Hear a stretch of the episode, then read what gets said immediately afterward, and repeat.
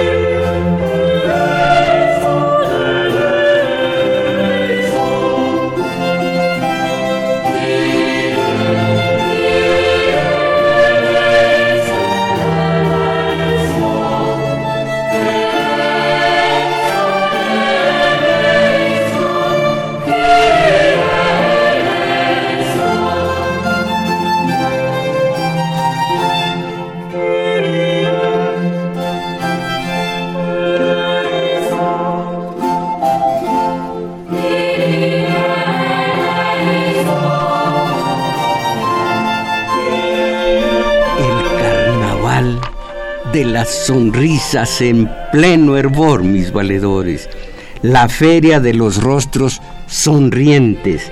Los candidatos a puestos de elección popular han empapelado los sitios públicos con una foto monumental y en rabiosos colores en la que observan ustedes sonriendo a todo volumen a los que pasan, ellos son los que observan a los que pasan por la banqueta. Rostros de varón, de dama, rozagantes todos, unos mofletudos, papadones otros, o ojones, de ojillos, greñudos, canosos, bigotones, lampiños, pelones, vejetes, jóvenes, y lo más grave debajo de la sonrisa, y a la altura ya del pecho, ya del ombligo, o del vientre, o de plano en, en la entrepierna, el anzuelo y la zanahoria de que haré, te haré, nos haremos, y que yo, que nosotros, que juntos, que haremos, que te prometo, que soy tu aliado, que la esperanza, que contigo sí, que entre todos y que arriba y adelante, no, eso ya pasó junto con la renovación moral y con la solución somos todos. Hoy lo mismo lo de Cedillo para el bienestar de la familia, él sabe cómo hacerlo y que el tricolor y que la conciencia ciudadana, la honestidad valiente y que contigo sí estamos viviendo en México, mis valedores, la brama de la que nombramos democracia sin saber a punto fijo qué carambas es la tal democracia. Oiga nada más las promesas de Meade, que ahora ya le tienen que decir Mide, las promesas de Meade que aparecen en una en un periódico reaccionario de corta circulación. Oiga nada más, usted compañera Isabel Macías, ¿querría algo más que lo que promete Meade? A ver, ¿qué dice no, Meade?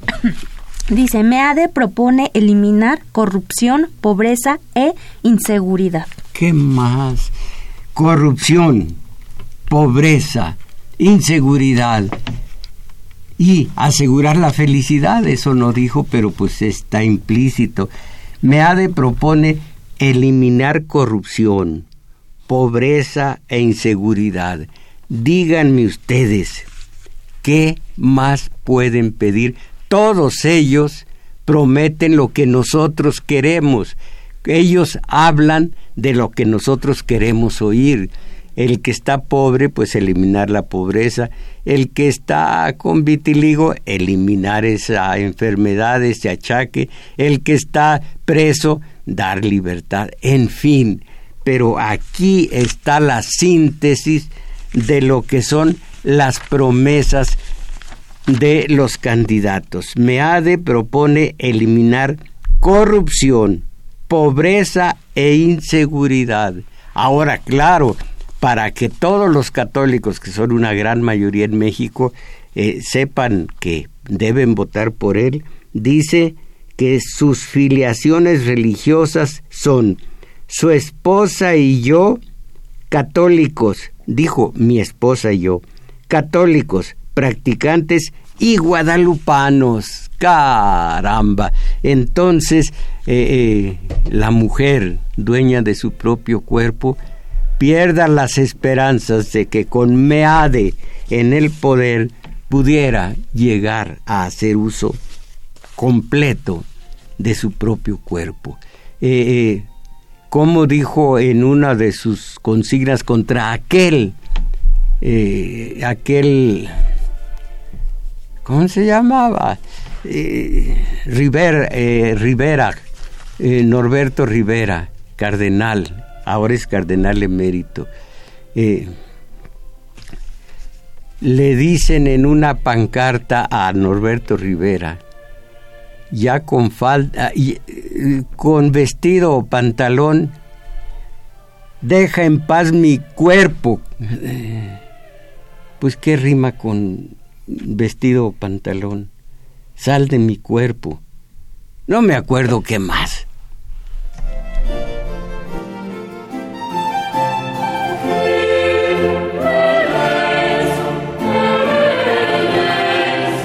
¿Habló ya de la música?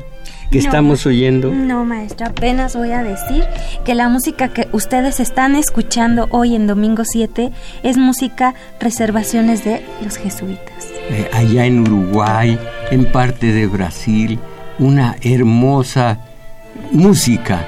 De lo demás puede estar en entredicho que estaban en esa reservación, que estaban, eh, eran católicos a fuerza, digo yo, y y, otras eh, dificultades, pero qué música hermosísima. Y digo que la mayoría de los mexicanos son católicos y es como para felicitarnos de eso. El católico tiene como mira, como punto de llegada, como meta, como ideal, los diez mandamientos de la ley mosaica, que se dice los diez mandamientos de la ley de Dios que Jehová dio a Moisés en el Sinaí, en el monte Sinaí, diez mandamientos. Con esos una sociedad elimina la, la corrupción, la pobreza y la inseguridad. Con los diez eh, cumpliendo los diez mandamientos de la ley de Dios. Eso de que eh, no desearás la mujer de tu prójimo, bueno, ahí están los diez. Qué hermosa sociedad la nuestra, de puro católico practicante, como Meade, puro católico practicante. Se nota a leguas que somos un país de principios, un país de valores, un país de moral personal, un país de ética, aunque para muchos estudiosos la ética consiste en el estudio de la moral personal, de la moralidad ya en este caso.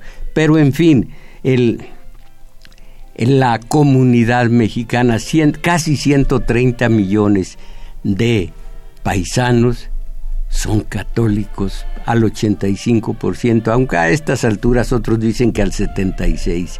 Entonces es una sociedad que se salvó, tiene valores, tiene principios, tiene moral personal, tiene honestidad, tiene honradez, caramba, tiene todo, porque los católicos lo son. Por eso no hay cantinas, por eso no hay casas de asignación. ¿Sabe usted lo que son casas de asignación? Donde hay unas muchachitas, unas mujeres. Eh, eh, vendo placer a los hombres que vienen del bar, no del mar, del bar. Eh, le gustó mi canto. Arturo Flores se le llenaron de lágrimas. bueno, vendo placer. usted haga alguna invitación para empezar a cantar. y no de placer. No, no, no, no, eso no. Pues los invitamos a que ustedes llamen, a que ustedes participen. Aquí el compañero Carlos Valencia ya está en los teléfonos auxiliándonos y aquí le vamos a dar lectura a sus mensajes. Área metropolitana 55 36 89 89.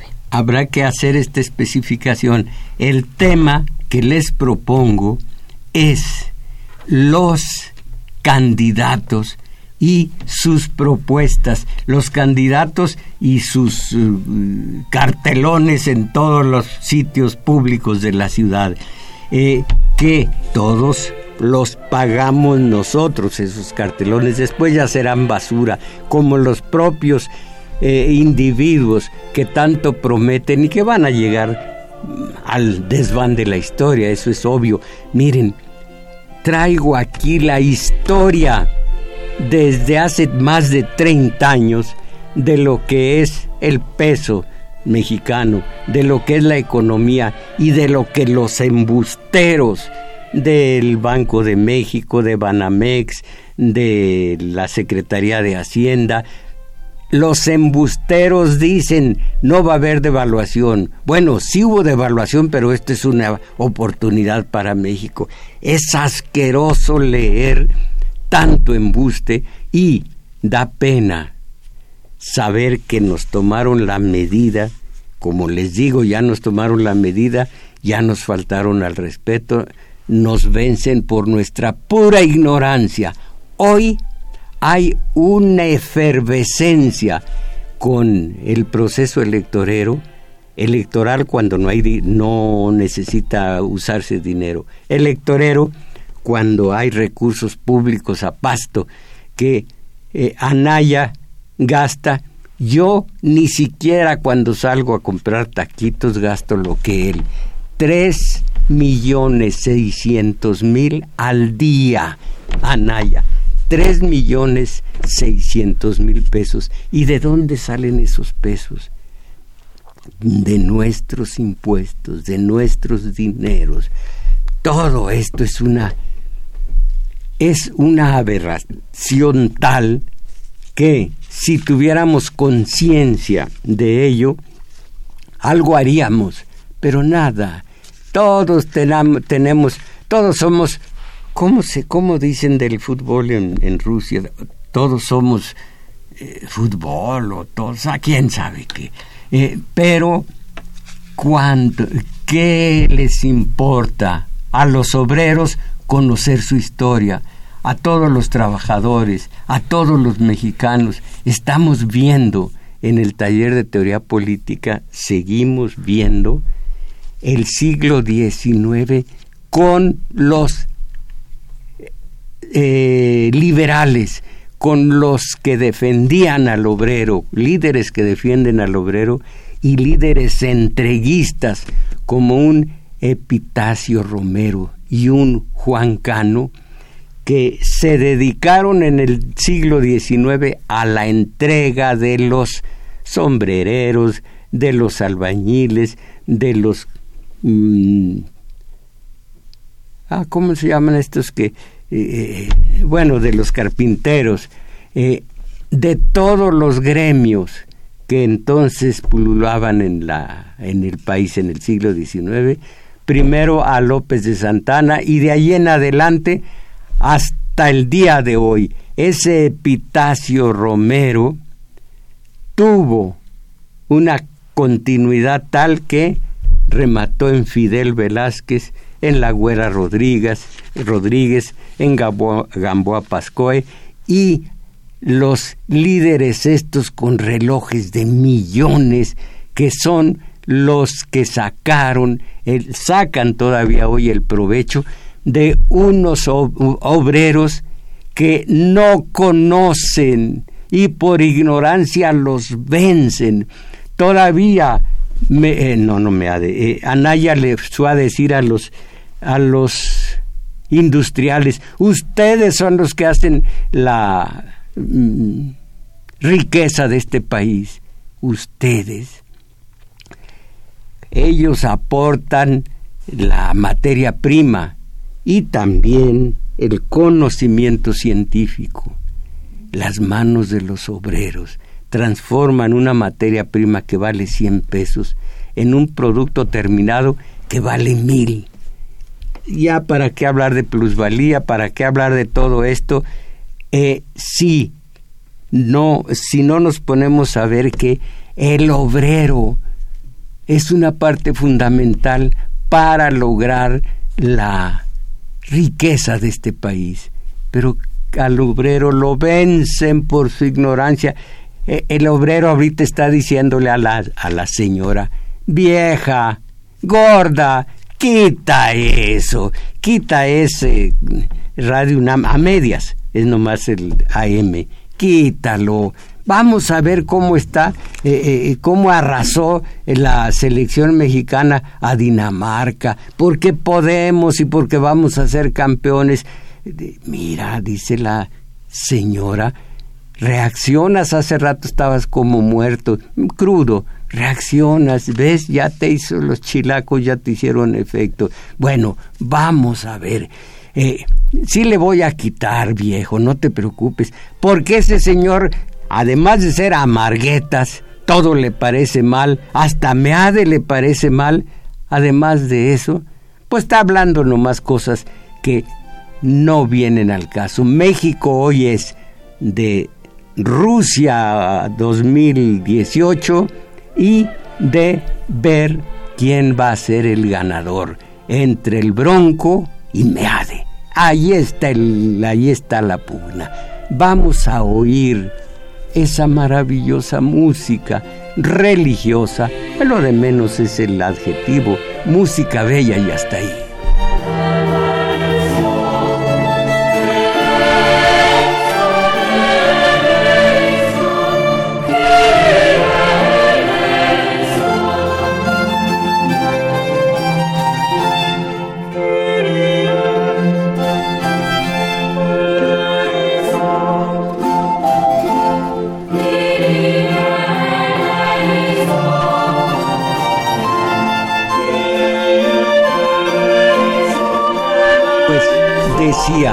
Es así como mi calle, mi colonia, mi ciudad y mi país han quedado empapelados, bueno, como momias egipcias, con los millones de carteles pegados, pegados en la pared, en el muro y pagados con el dinero de todos nosotros, y que los candidatos al puesto de elección popular, en Brahma todos ellos, bueno, la mayoría de los tales, han mandado colgar en los postes públicos. Cuando si hubiese justicia en México son ellos, la mayoría de los tales, quienes debieron ser colgados en lugar de sus fotos.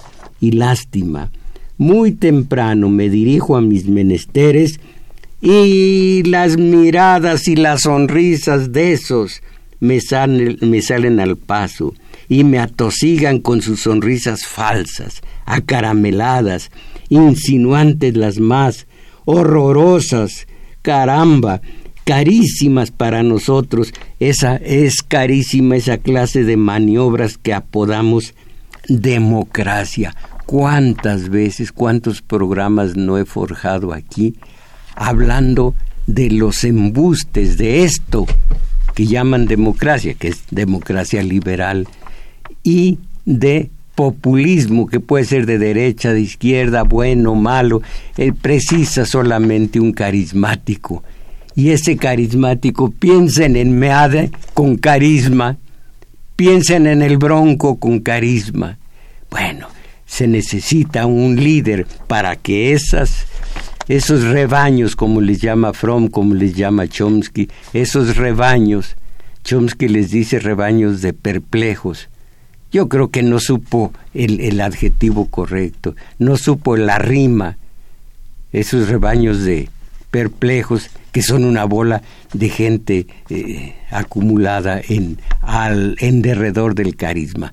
Bueno, esos, esos son las, son las masas que soportan todas, todas estas maniobras horrendas, obscenas. Eh, saben ustedes que los fascismos se dedican, lo mismo que los mexicanos eh, en el proceso electoral, a la industria del halago de masas, halagar a las masas. Mussolini las halagaba para tenerlas contentas y a favor del Estado. Un fascismo tiene al Estado como rector supremo, pero las masas en derredor del Estado son manipuladas con halagos, con eh, alabanzas, para que, para que amacicen, vigoricen el Estado. Aquí estamos en plena industria del halago de masas. Son todo, son la maravilla. Eh, a un lado de la casa, en la parte saliendo a mano izquierda, hay una, un cartel de una joven. Por aquí tengo el, dato. Eh, ahora les hablo de la joven. Bandazos que da la historia. Todavía. ¿A dónde está esto? Bueno, se los voy a decir.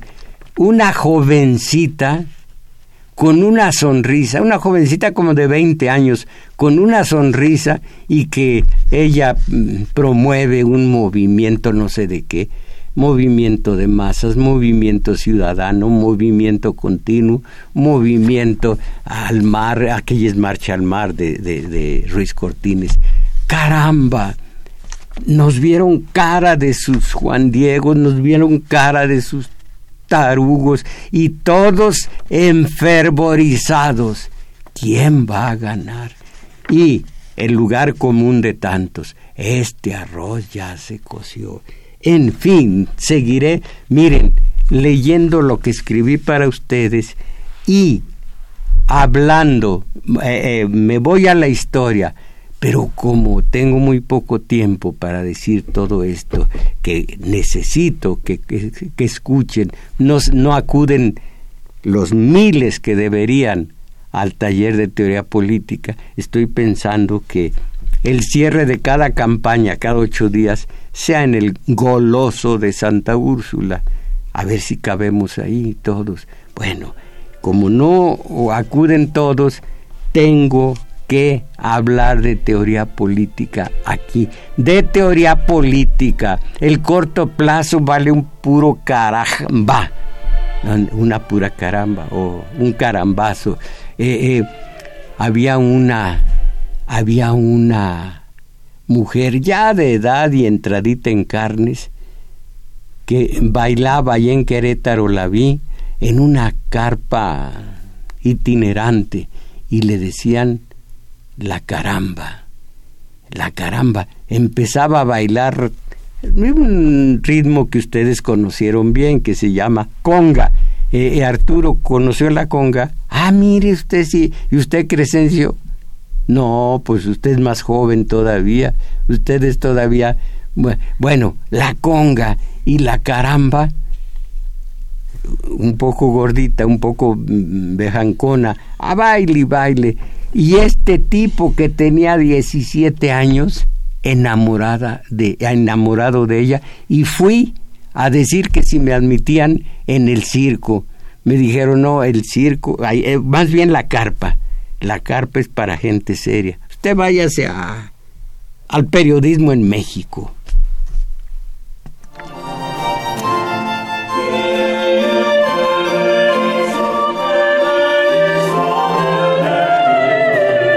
Les hablaba de los bandazos que da la historia. Y eso sí lo van a recordar ustedes, usted compañera, como antes, en lugar de sonrisas, oiga esto, eh, como Peña, como Calderón y Peña han plagado de fosas clandestinas el patrio territorio, los candidatos de aquellos tiempos, pensemos de Cedillo para atrás, políticos que se respetaban todo lo que no conseguían hacerse respetar de las masas, a la hora de buscar la pitanza en el puesto público, ensuciaban el país con aquellos cartelones de aquellos rostros hieráticos, héroes, profetas, sacerdotes, visionarios a la medida del bronce y los mármoles.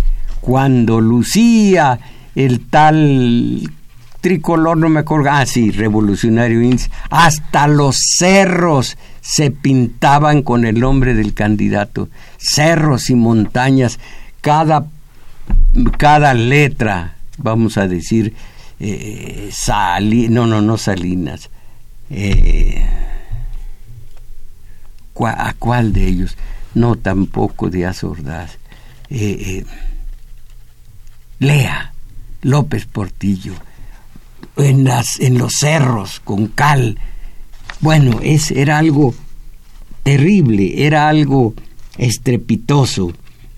Eran rostros, como les digo, de profetas, de sacerdotes, de héroes, de visionarios a la medida para el bronce, para los mármoles, todos en unos labios de comisuras tensas, pronunciaban de un modo implícito un vocablo mágico, sagrado por aquel entonces, revolución.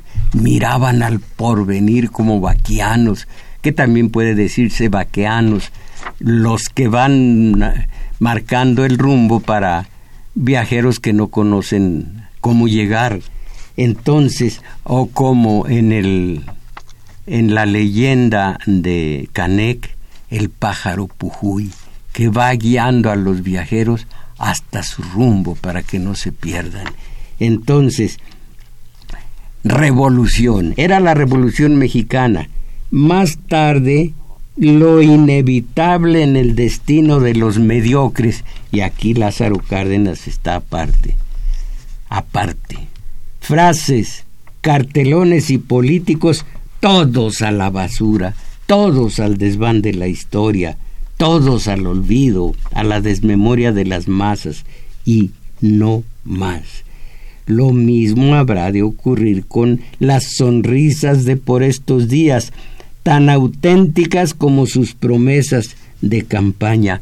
Compañera Isabel Macías, ¿ha visto usted de frente la sonrisa de Miquel Arriola?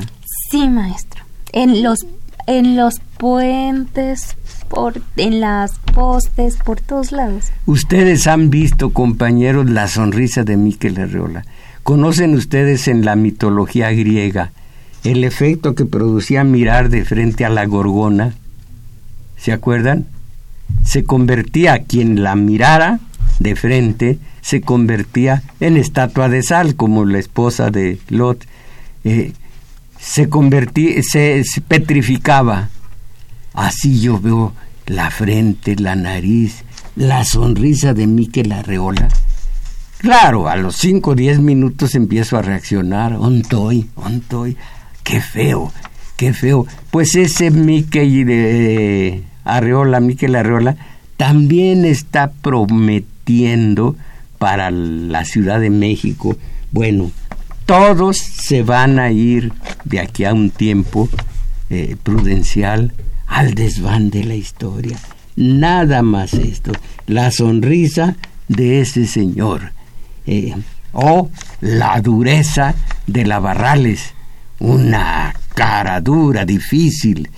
Es rica, a lo mejor tiene detrás seis y tantos millones de dólares. O la sonrisa desmayada de una bonitilla, bonitilla, que es la Clara Schaumbaum. Bueno, todos ellos nos están, como se dice en España en las zarzuelas, nos están camelando. Todos quieren con nosotros. Eh, la Schaumbaum conmigo, conmigo. Mm. El voto. Entonces, ahora ya parece que va a ganar el puntero de las encuestas y dice, eh, ¿cómo se llama? Eh, Córdoba, el, consejero presidente del INE, nosotros vamos a contar votos, no encuestas. Pues sí, pero de tal manera está el ánimo colectivo. ¿Cómo le dice Jung a este ánimo colectivo? el inconsciente, el inconsciente colectivo, que si no sucediera lo que parece que va a suceder, esto es grave. ¿Quién sabe? Por lo pronto ahí está el puntero. Yo no creo en ninguno de ellos. Creo en mí, creo en ustedes.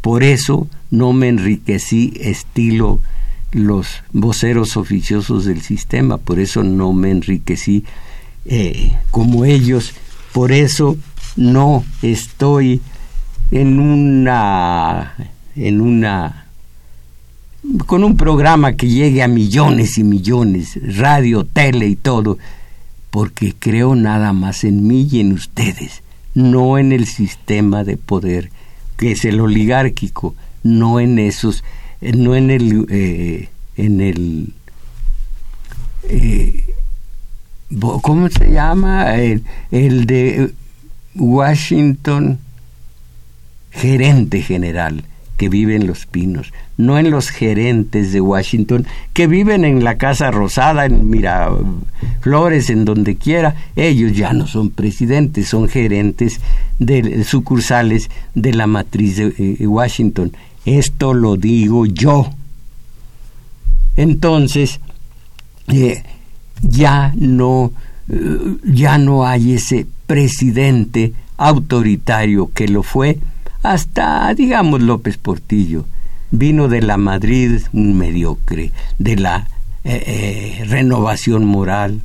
Detrás vino el tigre, vino el tigre aquel de vocecita tipluda que se llamó, mejor ya no digo el nombre, porque me dolería decir Carlos Salinas de Gortari con su hermano Raúl. Ya no, no lo voy a decir. Y de ahí en adelante. Bueno, tengo todo toda la historia de los avatares del peso, del peso mexicano, con sus devaluaciones y la, el optimismo impertérrito de los funcionarios de aquel entonces. Hermino Blanco, Gurría, que estaba con nosotros, ahora está en la OCDE, Organización para la Cooperación eh, y el, Crecimiento Económico, eh, el Desarrollo Económico y demás todos ellos, eh, Guillermo Ortiz, eh, de un optimismo feroz. Miren ustedes, les voy a decir tres o cuatro de, de los las eh, opiniones. No se les va a hacer a ustedes tan grotesco, tan monstruoso de veras, que nos quieran ver así la cara, porque prescindo de lo demás, prescindo de lo que es el contexto, pero no hay motivos para una posible eh, devaluación. Eh, la historia que traigo aquí comienza hace 32 años. Esto ya es del 92. No hay motivos para una posible devaluación del peso, dijo la Coparmex. Y enseguida vino la devaluación. Ahora miren, como digo yo creo en ustedes, como creo en mí.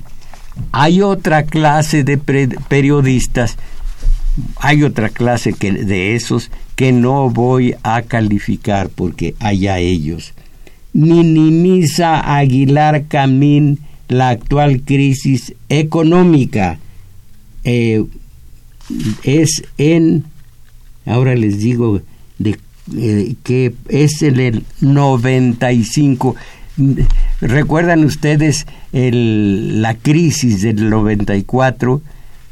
Tomó el, la presidencia Cedillo, se la dejó, según esto, con los petrobonos, los petrodólares, perdón, eh, eh, Salinas, y fue el error de diciembre famosísimo, en donde todos quedamos iba a decir desnudos, pero no, eso hubiera sido glorioso para muchos, no, quedamos más pobres que antes, el error de diciembre. Bueno, pero hubo quienes dijeron, eso no es nada. Eh, si esta crisis, dice Aguilar Camín, dijo en el 92, si esta crisis puede significar la quiebra para muchos, las que sobreviven las, las industrias van a ser realmente empresas de una extraordinaria eficiencia, de una extraordinaria capacidad. Y Aguilar Camín lamentó que, comillas, la indignación, la histeria y el agravio colectivo generados por la crisis no dejen ver las iniciativas de actitudes políticas promisorias. Y finalmente, de lo que he escogido para decir a ustedes, dijo, comparada con otras que ha vivido el país, la actual crisis es de risa.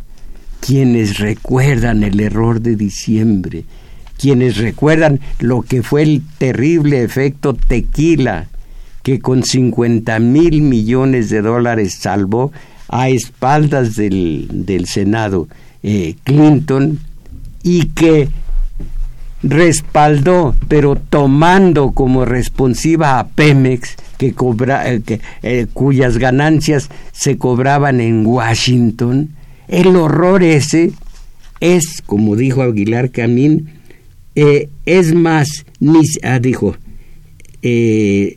lo vivido el país, la actual crisis es de risa, es más, ni siquiera es una crisis.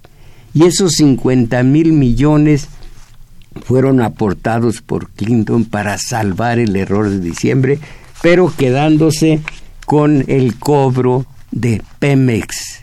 Hasta esa indignidad llegamos los mexicanos. Y que con que, como decimos en el pueblo, si el fútbol seguía en pleno y ahora eh, de la crisis desde la oficina de la Dirección de Guanos y Fertilizantes lo proclamaba Luciano Barraza, director. Me acuerdo de él, pero no, ustedes ya no, ya son muy jóvenes. Señores, tras de cada devaluación viene el auge. ¿A quién le importaba pues eh, la, la devaluación?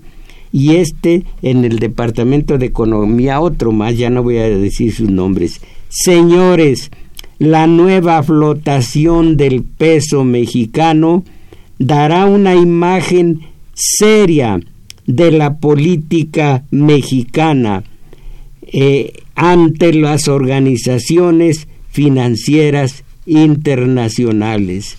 Y eh, un Chente Fernández que me salió héroe, héroe de veras lo juró Vicente Fernández, cantante y actor cinematográfico. Yo sé que Dios es tan bueno, me va a perdonar decir cantante y, y, actor cinematográfico. Recuerden que dije una frase que tomaron algunos diarios de este país en su momento. La única voz varonil en México es la de Lucha Villa. Los demás pititos de calabaza, agudos, agudos, hijos. Bueno, dijo Chente Fernández, exultante, ah bueno, decía, yo, como buen mexicano, todo mi dinero lo tengo en los bancos. Si mi patria pierde, pues yo pierdo con ella. Sí, señor. Ah, qué bello. Pero entonces, Carlos, Jongitud lo conocen, lo recuerdan ustedes, el líder sempiterno del, de la, no, no, no, del CENTE, del Sindicato Nacional de Trabajadores de la Educación. Caramba, dijo exultante, ah, qué gusto da ver la forma en que el pueblo ha respondido a la devaluación. Caramba, qué hermoso. Eh, ¿Quién más? Luciano Barraza. Señores, tras de cada devaluación viene el auge. Y otra más, señores, la nueva flotación del peso dará un majá. Bueno, esto ya lo dijimos antes. Y entonces, la nueva flotación, qué gusto da ver la forma en que el pueblo de México ha respondido a la devaluación. Esto, como les digo, no tiene la importancia que pudiera tenerla si previamente hubiera yo dicho a ustedes eh, lo que se ha dicho, lo que se dijo en su momento, en todo este material, en todo este material. Y el principio, ¿qué dice aquí, compañera Isabel Macías? Dice, enseñar historia debe ser debe servir para explicarnos el presente. Así que la historia es lo que nosotros ponemos de relieve. Miren, esto lo voy a decir dentro de ocho días posiblemente, para que vean ustedes que cuando se conoce la historia, se conoce el presente. El presente no se puede explicar si no es con la historia. Eh, estamos mal económicamente, pero circunstancial la caída del peso, dice Juan José Páramo. Estos páramos reaccionarios y eh, hablan de la economía y en contra de todo lo que tenga una pizca de de eh, evidencia de izquierda, de la verdadera izquierda, no de las de los tales chuchos Zambrano y Chucho Ortega. Chucho Ortega viene, imagínense, de la talamantería de, Rafael Aguilar Talamont, no, no es Talamontes, de, del, del, partido que se llama Ferrocarril, Talam, eh, válgame, es eh, Rafael Aguilar, quisiera decir el segundo apellido y no sé cómo decirlo no sé cómo decir eh, eh, eh, de lo que es el, de dónde viene Jesús Ortega. Esta es, esta es la historia. Por eso bien dice, bien dice el, el, el maestro, estudiar historia, talamantes, ya, Rafael Aguilar Talamantes. Eh, eh, estudiar la historia nos ayuda a entender el presente. Díganle a un obrero hoy, a cualquiera, ¿quién fue Plotino Rodacanati? ¿Quién fue Salacosta? ¿Quién Villanueva? Y si supieran todo lo que hicieron ellos por el obrero mexicano, eh, era griego Rodacanati, pero de ellos no conocen.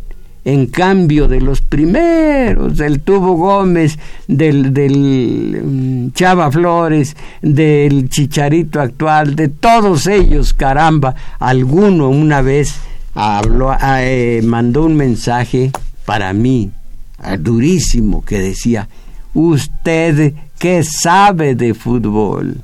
Ah, caray, me sentí oruga no sé nada de fútbol. Bueno, voy a meterme a la historia de México en lo que respecta a la economía para mostrar a ustedes lo embusteros que son estos políticos cuando están ya en el poder. Después, repito, a la desmemoria de todos, al olvido absoluto, porque nada son más que mediocres, quitando a don Lázaro Cárdenas, mis valedores, esto es México.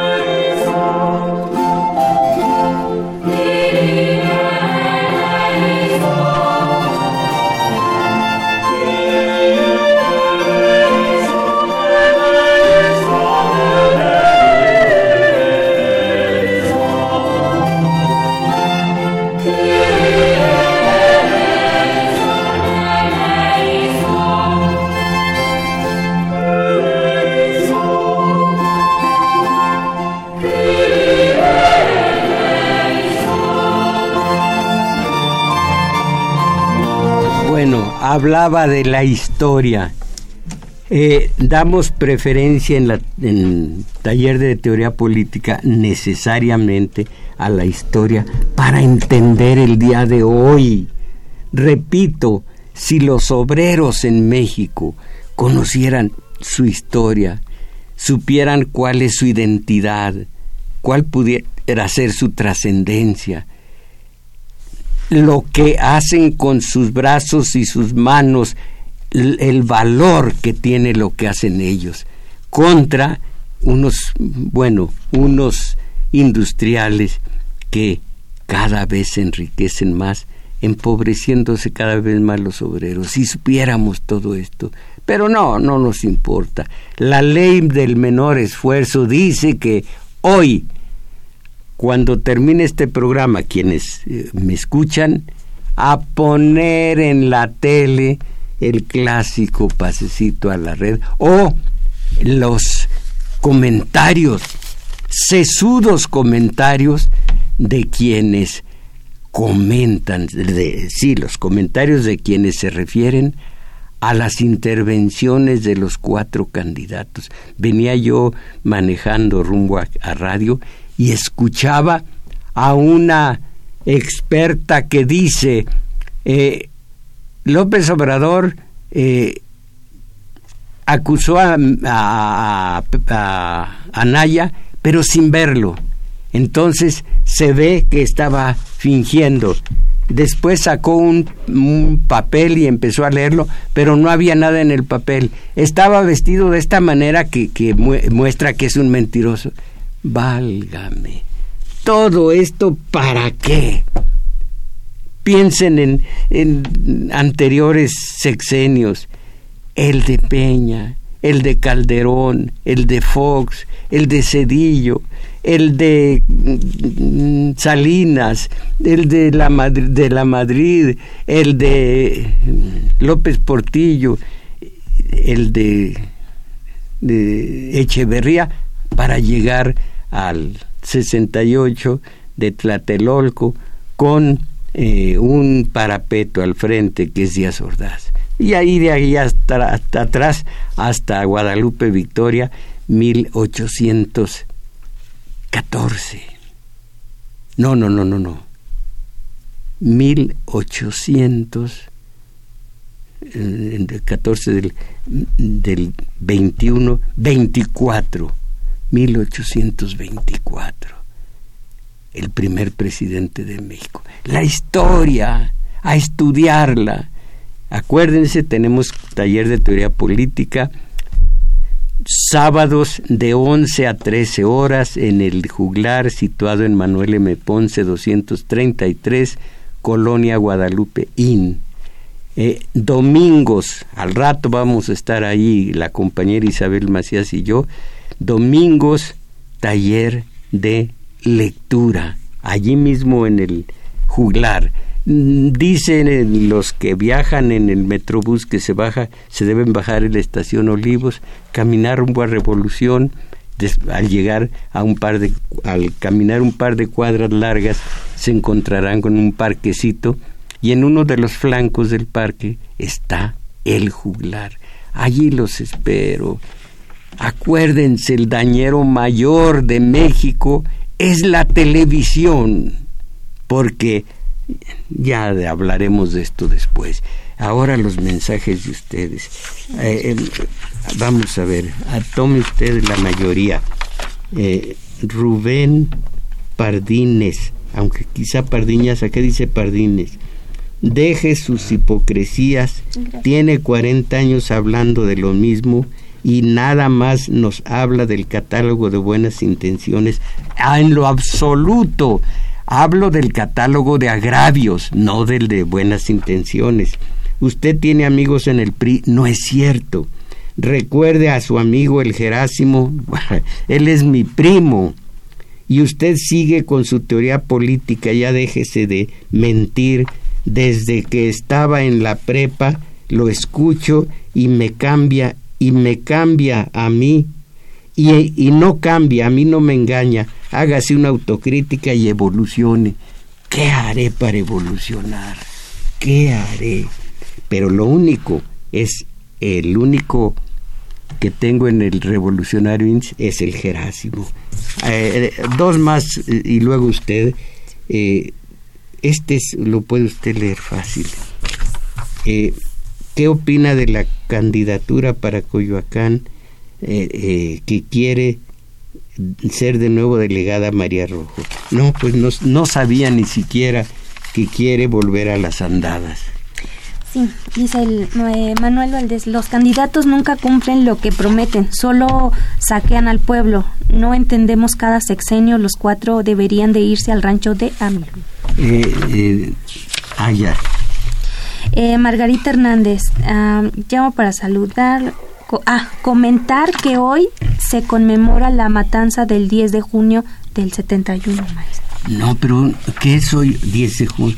Ah, sí es 10 de junio. Yo estaba preparándome para comentarlo, pero sí es hoy.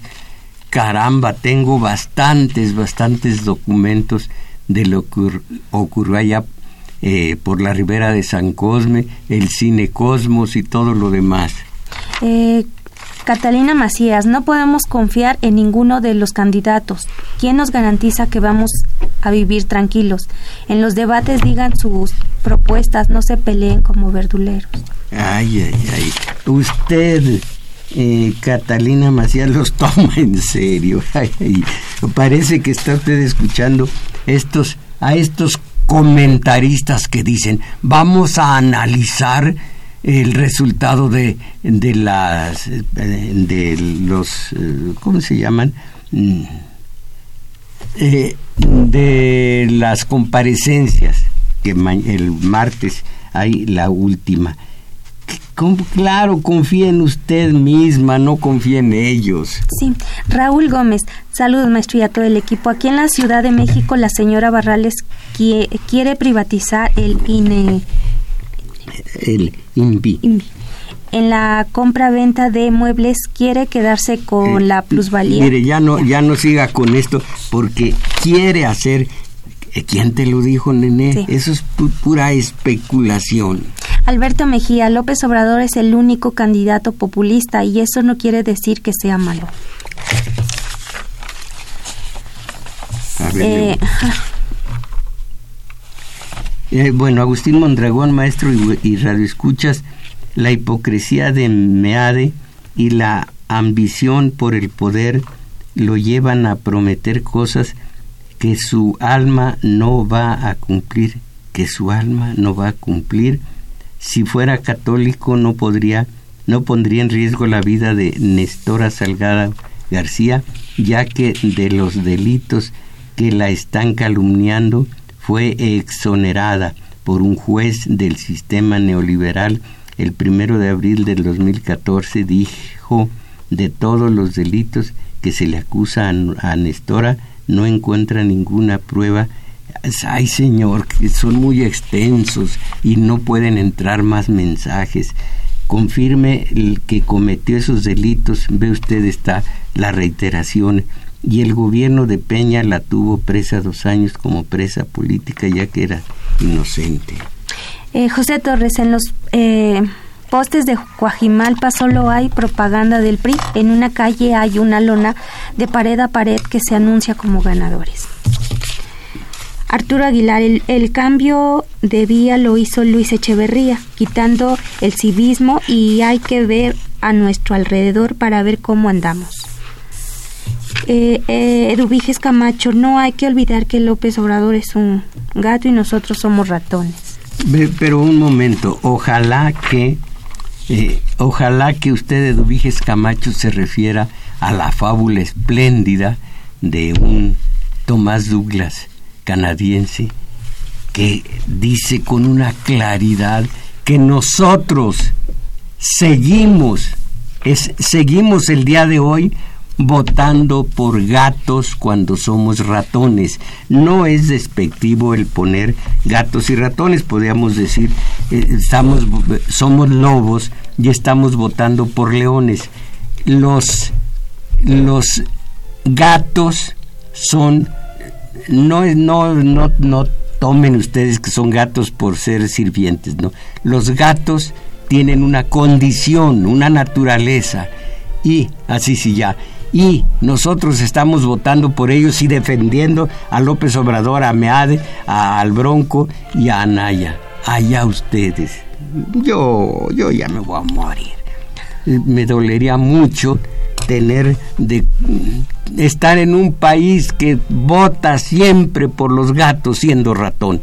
Pero, en fin. Agradecemos su valimiento a Crescencio Suárez en los controles, a Arturo Flores en metadatos, a Juan Carlos Osornio en continuidad y en los teléfonos nos auxiliaron Daniel Cruz y Carlos Valencia que también grabó este video que ustedes pueden ver en la semana en la página de YouTube Tomás Mojarro Oficial. Hoy, como cada domingo, ustedes están invitados al taller de lectura una de la tarde. El maestro Mojarro e Isabel Macías, ahí los estaremos esperando. Y mientras tanto, mis valedores, ya es tiempo a salir de la mediocridad. Ánimo.